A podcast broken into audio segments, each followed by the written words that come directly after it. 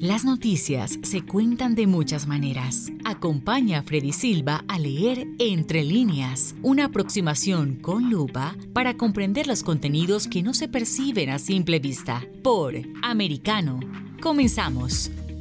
¿Qué tal amigos? Reciban todos un caluroso y fuerte abrazo. Soy Freddy Silva, contento de acompañarlos en este nuevo capítulo de Entre líneas a través de Americano. No se olviden que además de la radio en Sirius XM Canal 153, también nos pueden escuchar por www.americanomedia.com, www.americanomedia.com o también descargando nuestra aplicación americano que está disponible para los dispositivos de Apple y también de Android.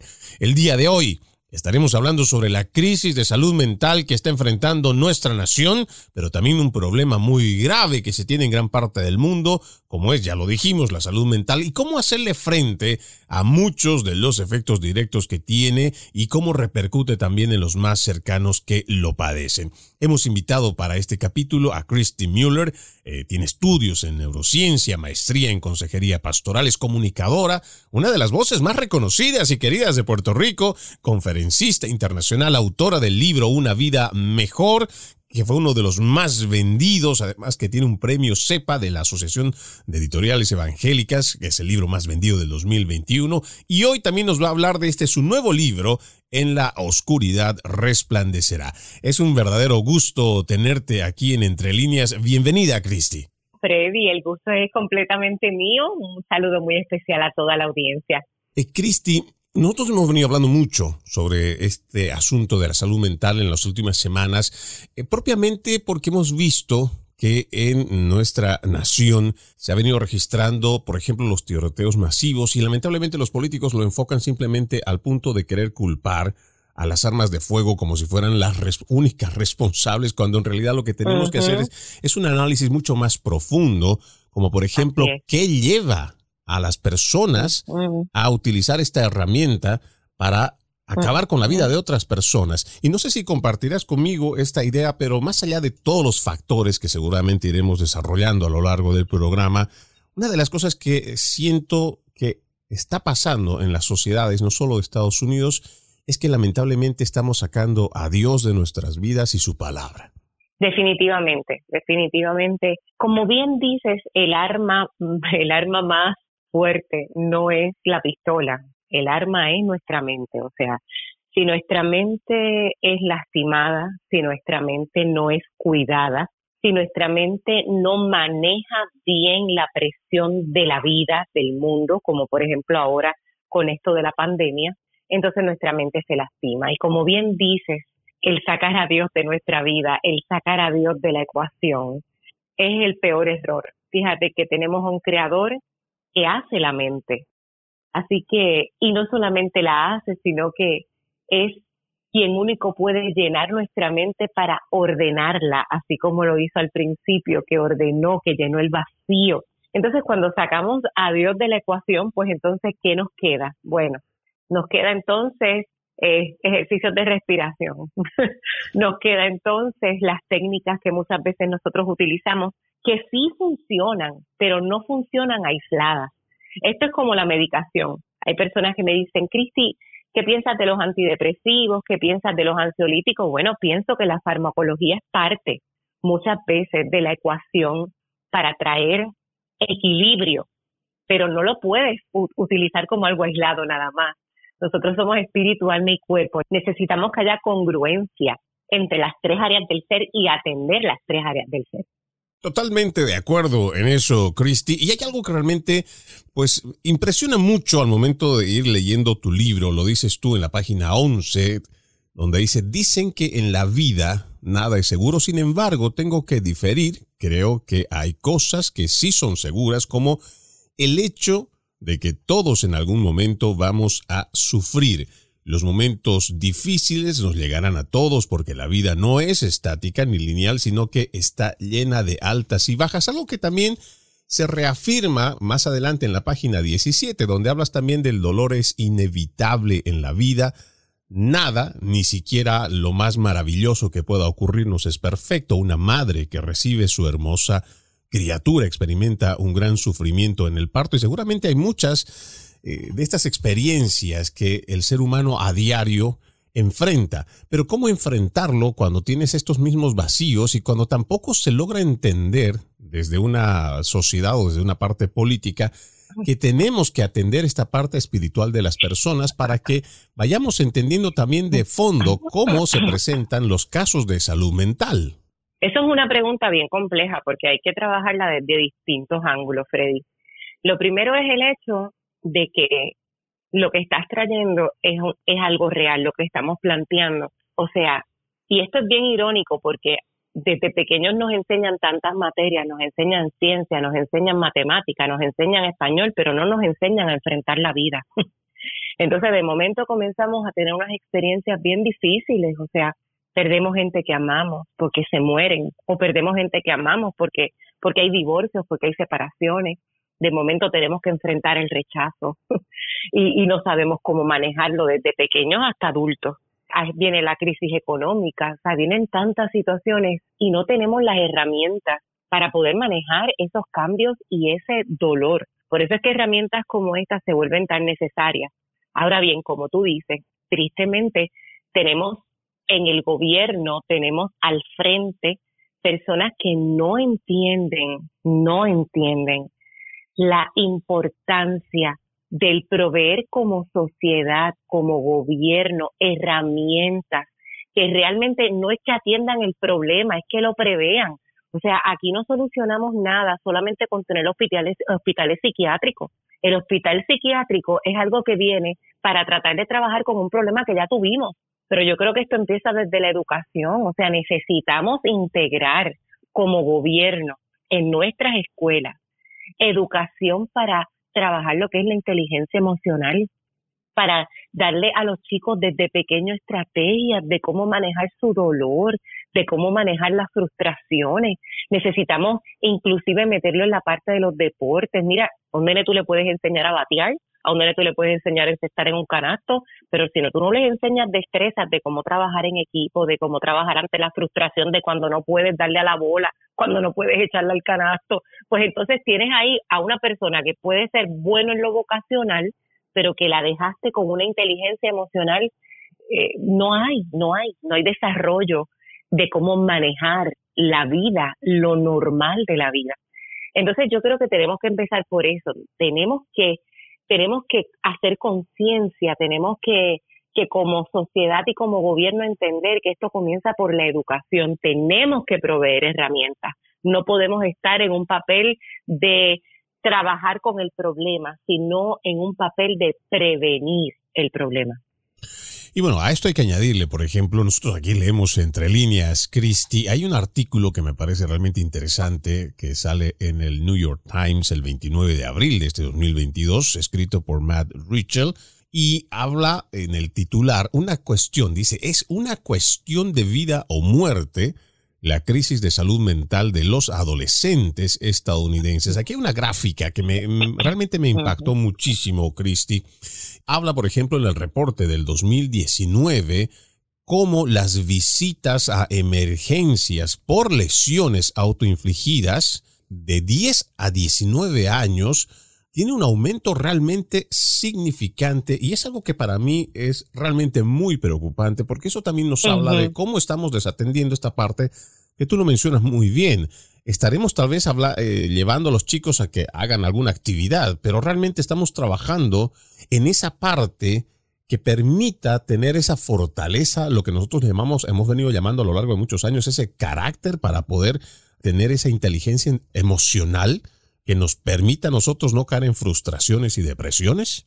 Mira, lo que estás trayendo, Freddy, e-, es, increíble porque incluso, ¿verdad? Añadiendo a esa data, esta pandemia del COVID-19 provocó un aumento de un 25%. Eso es muchísimo en la prevalencia de ansiedad y depresión en el mundo, pero sobre todo en los jóvenes. Y tenemos un montón de jóvenes no solamente autolastimándose, como dices, sino suicidándose. De hecho, por esa es una de las razones que la herramienta de la que vamos a estar hablando ahorita del libro, yo la hice también enfocada en los jóvenes. Por eso es que es tan neutral, porque es que esto, esto de la salud mental es bien fuerte, porque tienes a un joven al que hay que ayudar, pero entonces tienes un papá o una mamá que lo aman, pero que tampoco tienen las herramientas para ayudarle. entonces, eh, esto se vuelve un problema tan global porque indistintamente la edad, volviendo a la educación, necesitamos enseñarle a los, a los estudiantes, pero las maestras y los maestros tienen las herramientas o ellos son los primeros que han sido afectados. Entonces, estamos aquí ante una situación bien compleja, porque los que se supone que puedan ayudar o colaborar para cambiar esas estadísticas tampoco están preparados para podernos ayudar en el asunto. O, lo peor, en este caso, no sé si compartirás conmigo, Cristi, pero también lo peor es que a lo largo de los últimos años, también lo que se está viendo por parte de los educadores, eh, maestros, como quieran llamarlo, también están entrando en una etapa de adoctrinamiento con ideologías que nos parece realmente muy preocupante y que no deberían estar siendo tomadas y mucho menos impartidas en las escuelas, ya sea de quinto, no sé, de, de kindergarten, primero básico, segundo, tercero, pero que se están dando y mucha gente, ni siquiera los padres de familia, están dando esta batalla o se están pronunciando, por lo menos en defensa de sus hijos, porque yo como padre lo primero que hago es averiguar qué es lo que están dando, por qué le están hablando de género, por qué le están hablando de sexo a una, una criatura tan pequeña. Vamos a ir a nuestra primera pausa. Amigos de Entre Líneas, no se olviden que además de la radio en Sirius XM Canal 153, también pueden escucharnos por www.americanomedia.com, www americanomedia.com. Ya regresamos. En breve regresamos con Entre líneas, junto a Freddy Silva por Americano. Comienza tu día bien informado, de mañana con Americano, junto a Gaby Peroso y Jolly Cuello, quienes te presentan la revista informativa de las mañanas.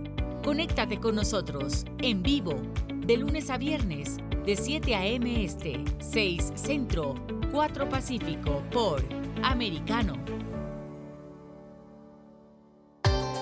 Busque su copa, siéntese cómodo y discuta los eventos más destacados de la semana en el único programa que analiza en tono relajado los temas más serios del momento. El Antídoto Rojo Extra, cada sábado, 9 pm este, 8 Centro, 6 Pacífico por Americano.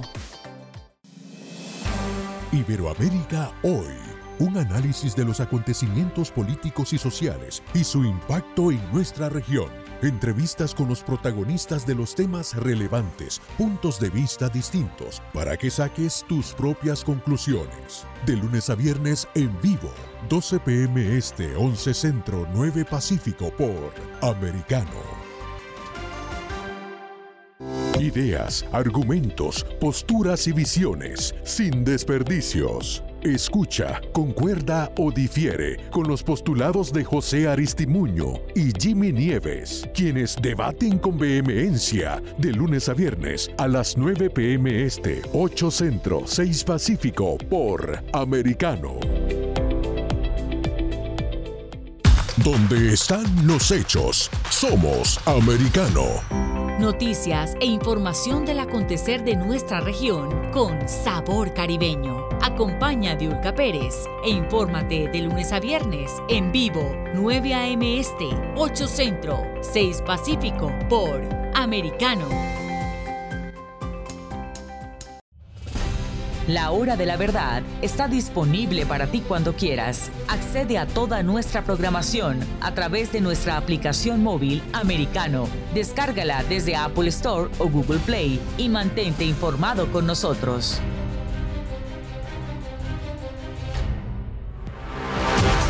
Siempre en el saber, siempre en la verdad, siempre americano. Estamos de vuelta con Entre líneas, junto a Freddy Silva por Americano. Continuamos con más de Entre líneas. Estamos hablando con nuestra invitada especial, Christy Mueller. Ella tiene estudios en neurociencia, maestría en consejería pastoral, es comunicadora, además escritora de uno de los bestsellers que viene con el título y que seguramente más de uno lo habrá leído Una vida mejor y ahora estrenando En la oscuridad resplandecerá, que es su más reciente obra y de la cual ahora estaremos desglosando, Cristi, para que la gente también pueda ir conociendo cuáles son esas herramientas para hacerle frente a esta crisis de salud mental. Estábamos haciendo referencia a este artículo publicado el 29 de abril de este 2022 en el New York Times y me parece este un dato muy interesante que creo que vale la pena mencionarlo. Dice la adolescencia estadounidense está experimentando un cambio drástico. Hace tres décadas, las amenazas más graves para la salud pública de los adolescentes eran el alcoholismo, conducir en estado de ebriedad, los embarazos en adolescentes y el tabaquismo. Desde entonces estas amenazas han ido disminuyendo drásticamente y han sido reemplazadas por una nueva preocupación de salud pública, las tasas crecientes de trastorno de salud mental. Aquí hay unas gráficas que bueno, se la voy a tener que decir a, nuestros oyentes, eh, Cristi, por supuesto para ti también, que me parece algo que es muy revelador, porque mientras las tasas eh, mencionadas, ya sea de alcohol, drogas, tabaco, incluso eh, sexo descontrolado, digamos, ¿no? en, la, en la adolescencia, Aquí hay algo que en esta gráfica me, me, llama mucho la atención y es que mientras estos que antes se consideraban, estos factores se consideraban las amenazas más graves para la adolescencia, Ahora lo que va subiendo en esta gráfica es el constante uso de las redes sociales. Que mucha gente no lo dice o tal vez no lo sabe, eh, Cristi. Eh, el alcohol, por ejemplo, te da una cierta cantidad de hormonas de satisfacción que hoy en día te la está generando también las redes sociales a través de los likes, los comentarios, seguramente la mayoría eh, que vendrán con, con aprobación, con aplausos, con emojis y todo eso, que está reemplazando ese tipo de neuronas, o más bien de hormonas que llegan para la satisfacción que antes nosotros podíamos entender que llevaban a cierto tipo de adicción. Hoy tenemos otro tipo de adicción que también estaría influyendo en esta situación de la crisis de salud mental, pero muy pocos lo hablan, Cristi. Que definitivamente hay muchas investigaciones que apuntan acerca de cómo crea tanta ansiedad, o sea, los niveles de ansiedad se disparan con el uso de las redes sociales. Y a eso le añadimos un montón de cosas, porque fíjate que tenemos a un grupo enorme de jovencitos, específicamente varones, incluso en la edad adulta, que también encuentran ese grado de satisfacción en los juegos, en los juegos. Entonces, ¿qué pasa? Que pues definitivamente estamos ante otro problema social que ha sido eh, realmente algo con lo que no estábamos listos para manejar. O sea, ahora tienes a un adicto en tu propia casa, que posiblemente no va a salir a un punto a adquirir una droga, sino que allí mientras tú cocinas, allí mientras tú duermes, está esa persona literalmente, ¿verdad? Como bien dices, y es una adicción porque estos neurotransmisores de placer que se disparan son neurotransmisores que después de que el cerebro siente placer en algo, nosotros tenemos en nuestro cerebro algo que se llama el sistema límbico. El sistema límbico es la parte de nuestro cerebro que quiere repetir el placer.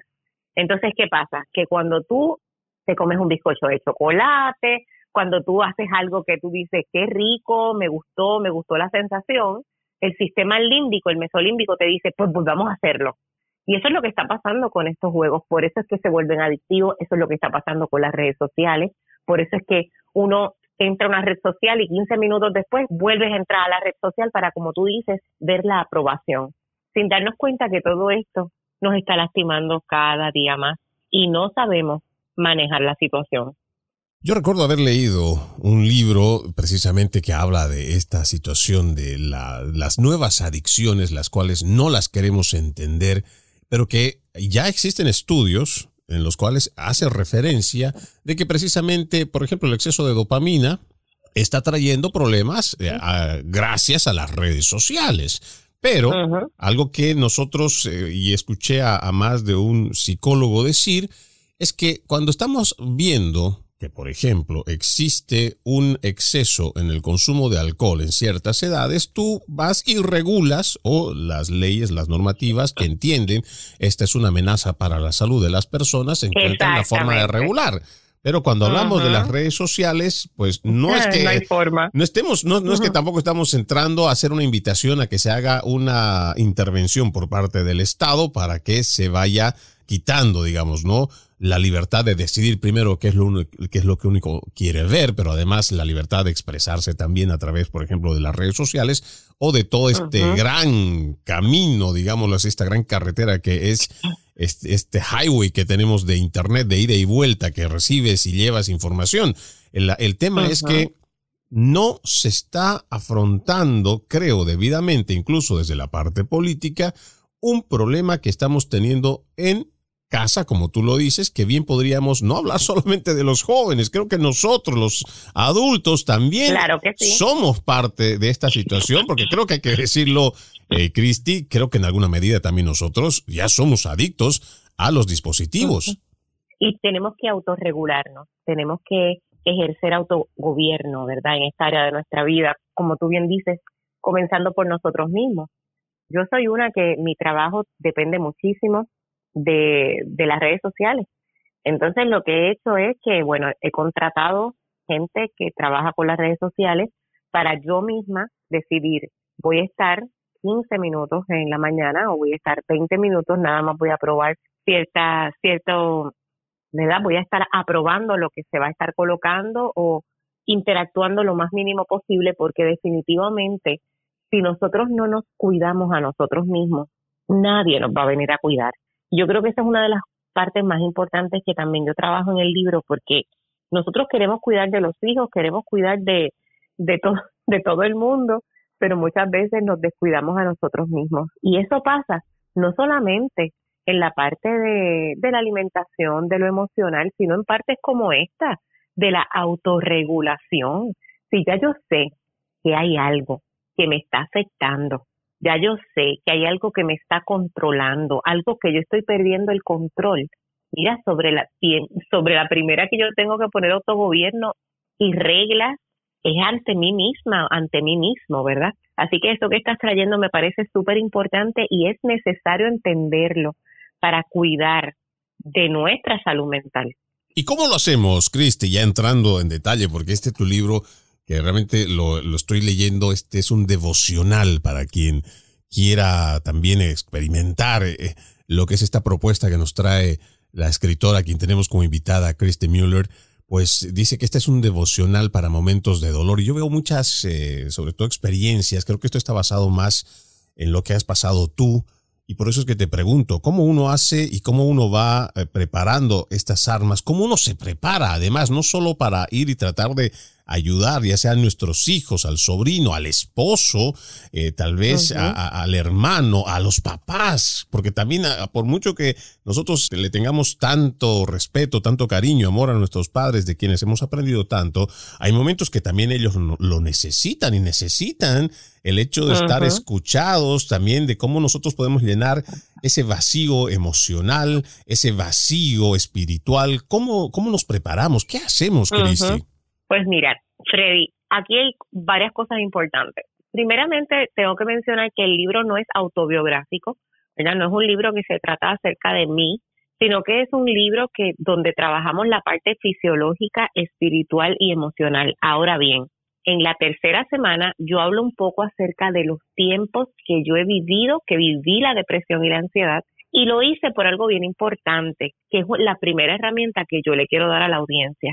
Y es que para ayudar a otros tú tienes que hacerte vulnerable. Tú no puedes ir como padre o como madre ante tus hijos pareciendo un roble.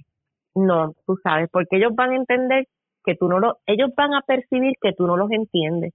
Incluso eso pasa entre los líderes, en las iglesias, en los gobiernos. No, yo soy, yo soy fuerte y vengo a ayudar al débil. Tú no eres fuerte nada.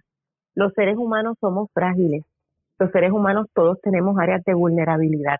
Y si nosotros no tenemos la sinceridad para compartir lo que realmente somos, sufrimos y sentimos, no podremos ayudar a nadie. Así que, y esto es bien importante porque no estamos hablando solamente de la empatía, estamos hablando también de la parte espiritual. Mira, no hay lugar, no hay plataforma donde el Espíritu de Dios pueda hacer su obra si no es en la honestidad Esa es su plataforma, es la verdad. Yo tengo que ser sincero o sincera conmigo mismo. Y ahora voy a ir a, la segunda herramienta que te quiero dar. Tenemos que identificar la raíz. ¿Cuál es la raíz? Muchas veces la raíz es circunstancial. Algo sucedió en mi vida y ahí yo te traigo el ejemplo, por ejemplo, de un rey que se llama el rey David, que sufrió todo lo que tú y yo podemos sufrir en la vida. Sufrió el rechazo no solamente por la gente de afuera, sufrió el rechazo por los que más amaba. Y tú y yo sabemos lo que es rechazado por gente que son bien significativas en nuestra vida. Igualmente perdió un hijo, se le murió un bebé. Igualmente fue padre de una niña que fue violada. Yo creo que no hay dolor más grande para un padre o una madre que sentir que su hijo ha sufrido, su hija ha sufrido y que ellos no estuvieron allí para defenderlos o cuidar de ellos. Entonces yo te presento la historia de este hombre durante una semana completa y yo le he llamado secretos de un guerrero, las herramientas que él usó para sobrevivir a tantos tipos distintos de dolor. Y vamos a ir ocultando las herramientas para poder aplicarlas a nuestra propia vida. Así que la raíz puede ser circunstancial. Por otro lado, la raíz también puede ser fisiológica, la raíz de tu tristeza o de tu ansiedad. Por ejemplo, y de eso también hablamos en el libro, en la sección de hábitos de vida. Por ejemplo, Freddy, vamos a tomar el caso de las mujeres. Las mujeres tienen diferentes tipos de estrógeno. Cuando la mujer, por ejemplo, está en edad de reproducción, tiene un estrógeno. Cuando queda embarazada, cambia su estrógeno. Cuando da luz, cambia su estrógeno. Cuando llega a la menopausia, cambia su estrógeno. Y si el cuerpo no está listo para esos cambios hormonales, entonces podemos experimentar cambios también a nivel de neurotransmisores. Y nuestra dopamina y nuestra serotonina pueden afectarse. Cuando esto, esto es lo que se le llama la sinfonía hormonal, ¿verdad? Si a ti te gusta la música, si usted está de momento en un concierto de música y todo se escucha precioso, pero de momento hay un violín que por ahí empezó a tocar lo que no era, la armonía se, cae. Exacto, se daña toda la pieza y eso pasa en nuestro cuerpo. Cuando de momento una hormona se sale, se descontrola, pues comienza a descontrolarse todo lo demás en nuestro cuerpo.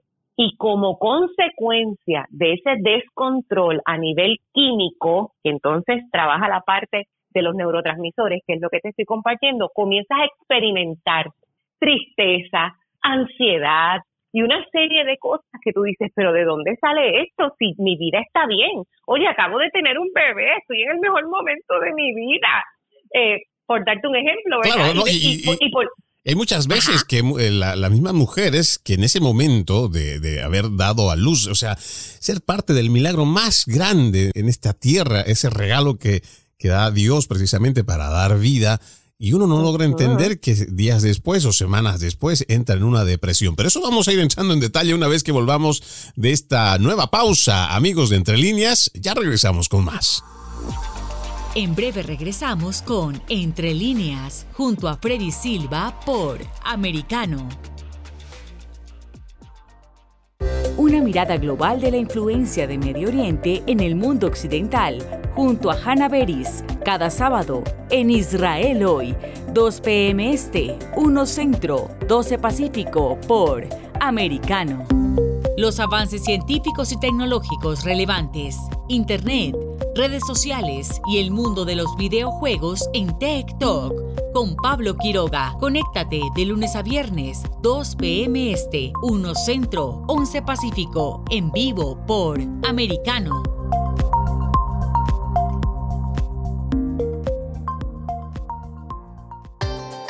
Busque su copa, siéntese cómodo y discuta los eventos más destacados de la semana en el único programa que analiza en tono relajado los temas más serios del momento. El Antídoto Rojo Extra, cada sábado, 9 pm este, 8 Centro, 6 Pacífico por Americano.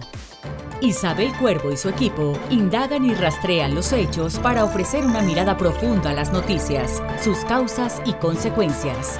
Periodismo de investigación. Cada sábado, 7 p.m. Este, 6 Centro, 4 Pacífico, por Americano. Los hechos relevantes que ocurren en Estados Unidos analizados con la característica frontalidad de Dania Alexandrino y sus invitados. Perspectiva USA. Conéctate de lunes a viernes, 8 pm este, 7 centro, 5 pacífico. En vivo por Americano. Infórmate con Lucía Navarro de los temas importantes del día que impactan tu vida. Conoce el contexto de los hechos con el análisis de especialistas. Únete a Actualidad Noticiosa de lunes a viernes a partir de las 10 pm este 9 Centro 7 Pacífico por Americano. Vive en la verdad. Somos americano.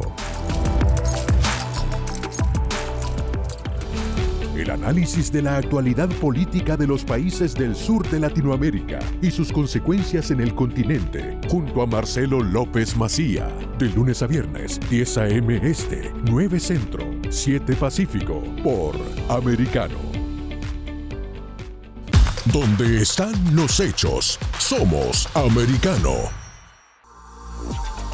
Estamos de vuelta con Entre líneas, junto a Freddy Silva por americano. Continuamos con más de Entre Líneas. No se olviden que además de la radio en Sirius XM, canal 153, también nos pueden escuchar por www.americanomedia.com y también descargando nuestra aplicación americano disponible para los dispositivos de Apple y también de Android.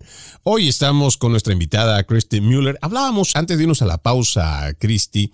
Bueno, yo creo que podríamos resumir en una palabra, ¿no? En cuanto a lo que es sufrir, levantarse, pasar por las situaciones difíciles y lo podríamos resumir con esta palabra de resiliencia que hoy me, me, extraña o es muy curioso que personajes que tú ves en las redes sociales con apenas 13, 15 años, jovencitas que hablen de resiliencia, que todavía viven en la casa de sus padres, que todavía no han terminado la escuela, cuando en realidad estamos viendo casos de personas que sufren y padecen de esta situación muy grave que para mí utilizar esta palabra, aplicarla además resiliencia, es algo que no se lo puedes poner a, cualquier persona. Y por supuesto no todos también tienen la misma fortaleza. Y es por eso que uno necesita este tipo de herramientas, las cuales estamos compartiendo hoy a través de este tu devocional que tiene el título En la oscuridad resplandecerá. Y aquí tengo en la página 46 algo que me parece muy interesante. Tienes una balanza en una gráfica donde muestra herida sanidad, dolor, consuelo, injusticia, justicia, desatender, cuidar, incomprensión, entendimiento de lo vivido. ¿Cómo uno llega a hacer este balance? ¿Cómo uno llega a encontrar este, este punto de equilibrio? Y más aún cuando está pasando por algún tipo de vicisitud, está pasando por algún tipo de problema muy grave, ya sea personal o teniendo a esa persona cerca que está pasando por un problema. Mira, Freddy, ahí entramos a la parte espiritual. Hablamos de la parte fisiológica. Ahora vamos a entrar a la parte espiritual con eso que me has preguntado. Cuando yo pongo esta balanza, donde en un lado tenemos el dolor que estamos atravesando, pero por otro lado podemos encontrar el consuelo para ese dolor. Tengo que referirme inmediatamente a las escrituras. Hay un verso en la Biblia que comparto con, la, con, nuestros lectores en el libro, donde Dios dice que Él te va a dar la medida, Freddy, la medida de consuelo que nosotros necesitamos. ¿Para qué? Para poder sobrepasar el dolor. Y esto es bien importante porque si a ti a mí nos dicen que nos van a subir los costos de la luz, del agua, de la, del alquiler, pues uno dice, ah, me, me voy a asustar porque imagínate, pero si con eso me dicen, bueno, pero no te preocupes, Cristi, porque la misma medida de lo que te van a subir, yo te lo voy a subir en el sueldo. Entonces, que yo digo, ah, pues tengo paz, porque aunque tenga que pagar mil dólares más, a mí me van a dar mil dólares más de sueldo. Y eso es lo que Dios nos está diciendo.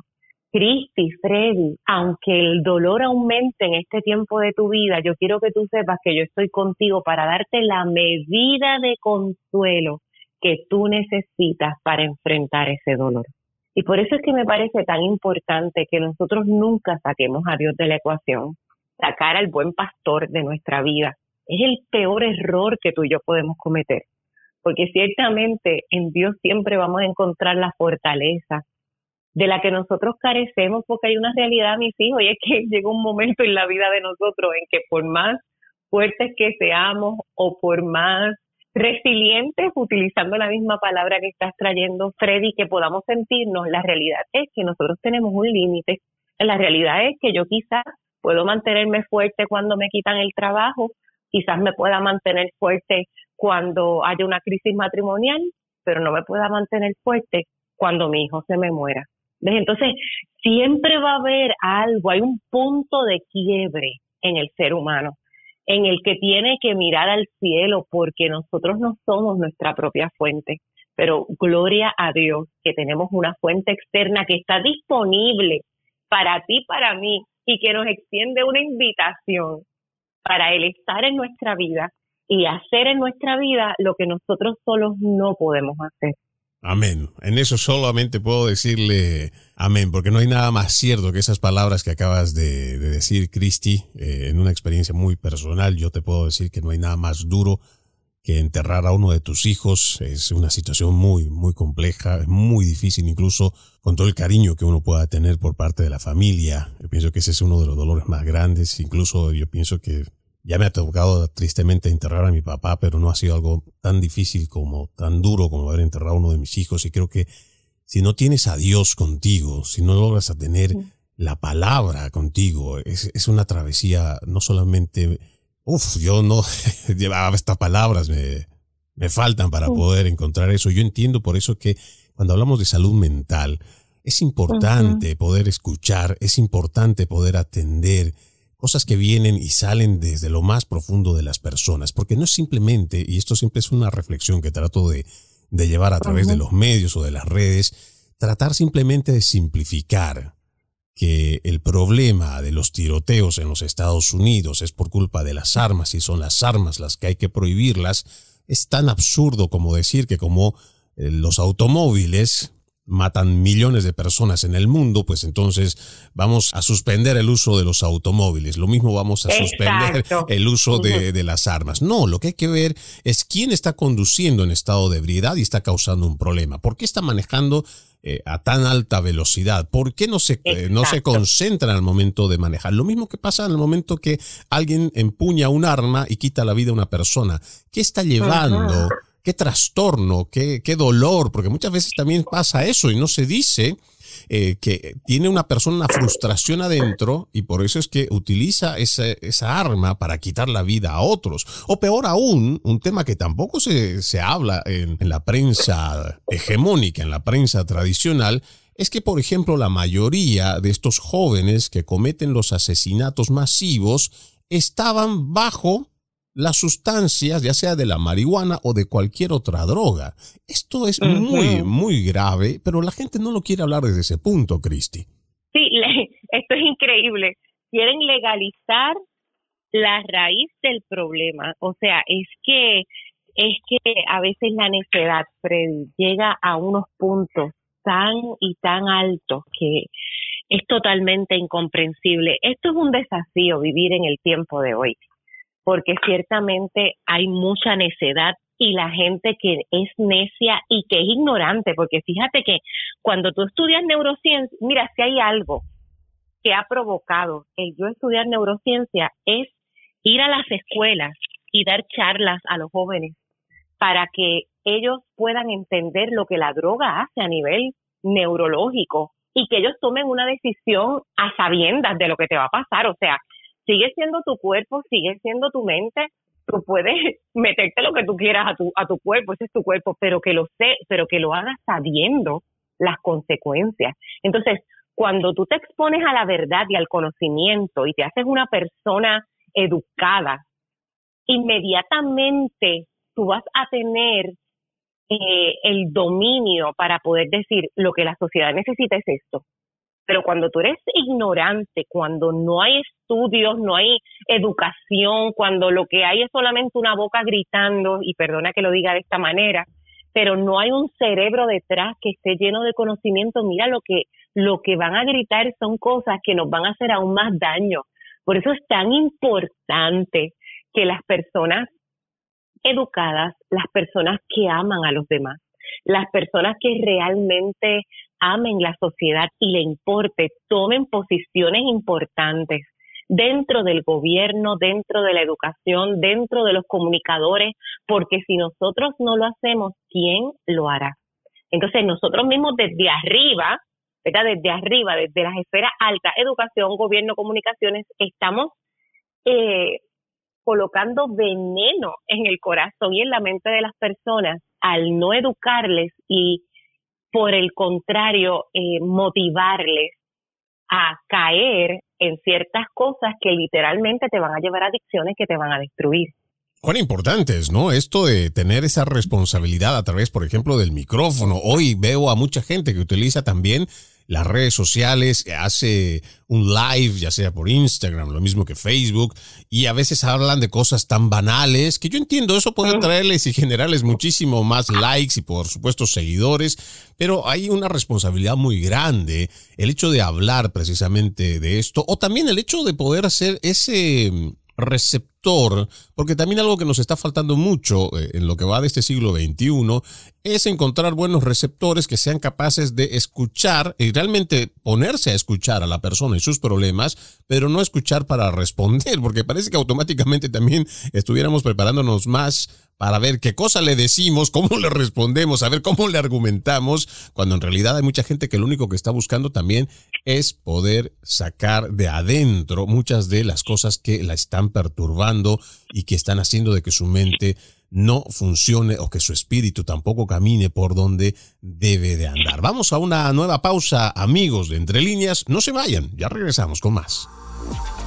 En breve regresamos con Entre líneas, junto a Freddy Silva por Americano.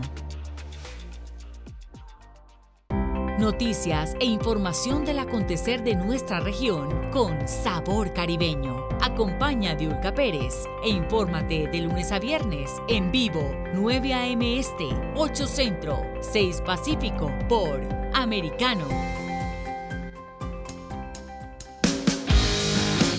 Vive la verdad.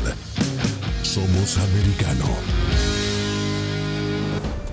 Los hechos relevantes que ocurren en Estados Unidos, analizados con la característica frontalidad de Dania Alexandrino y sus invitados. Perspectiva USA. Conéctate de lunes a viernes, 8 pm este, 7 centro, 5 pacífico. En vivo por Americano. Perspectiva USA está disponible para ti cuando quieras. Accede a toda nuestra programación a través de nuestra aplicación móvil americano. Descárgala desde Apple Store o Google Play y mantente informado con nosotros.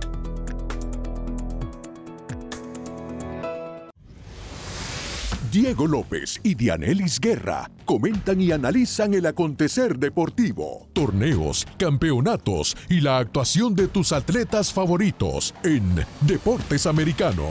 Sábado, 10 pm este, 9 centro, 7 pacífico por Americano. Busque su copa, siéntese cómodo y discuta los eventos más destacados de la semana en el único programa que analiza en tono relajado los temas más serios del momento. El Antídoto Rojo Extra, cada sábado, 9 pm este, 8 Centro, 6 Pacífico por Americano. Los hechos relevantes que ocurren en Estados Unidos, Europa, Asia y Medio Oriente, vistos con la mirada experta de la internacionalista Lourdes Subieta, en Así está el mundo, de lunes a viernes, 11 a.m. Este, 10 Centro, 8 Pacífico, en vivo por Americano. Ideas, argumentos, posturas y visiones, sin desperdicios. Escucha, concuerda o difiere con los postulados de José Aristimuño y Jimmy Nieves, quienes debaten con vehemencia de lunes a viernes a las 9 pm este, 8 centro, 6 pacífico por Americano.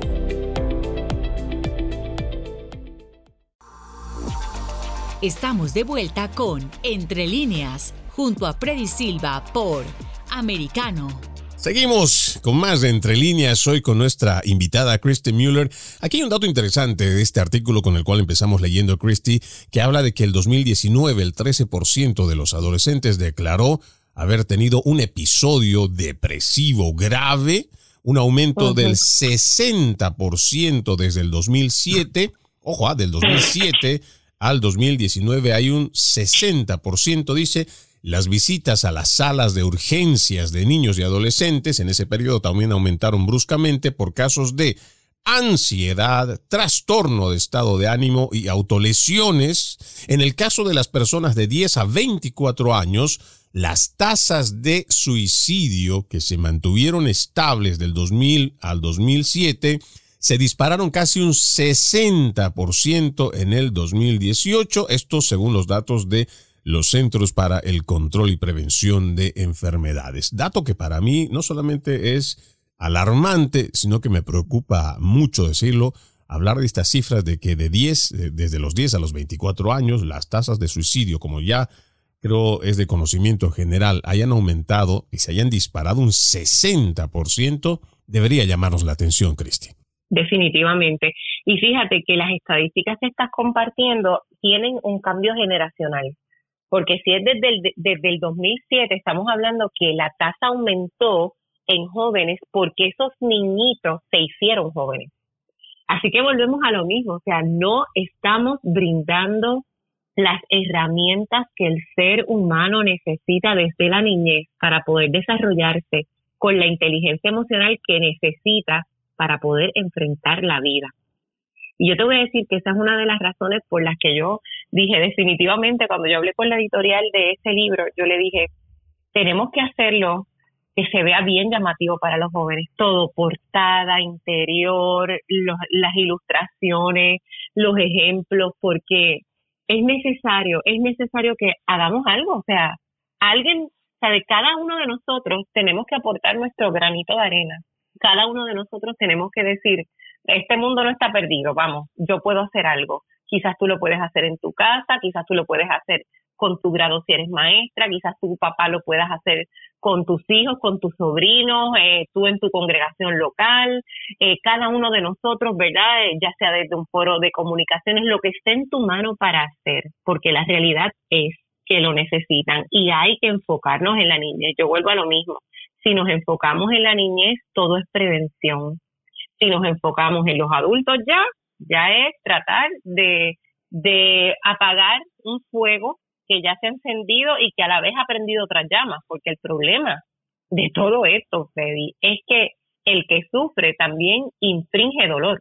Y eso hace que el problema se agrave, porque si yo tengo un jovencito en casa de 12 años que está sufriendo, entonces yo como mamá también estoy sufriendo y el hijo y el hermanito menor por las cosas que quizás ve o que le hace el otro también sufre.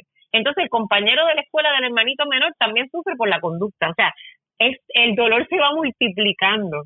Comienzan a haber quizás crisis en, los matrimonios, o sea, esto es un, una bomba que va multiplicándose. Así que si nosotros ponemos nuestro granito de arena en un corazón, nosotros nunca vamos a saber hasta dónde fue el impacto, porque cada corazón afecta a otro corazón.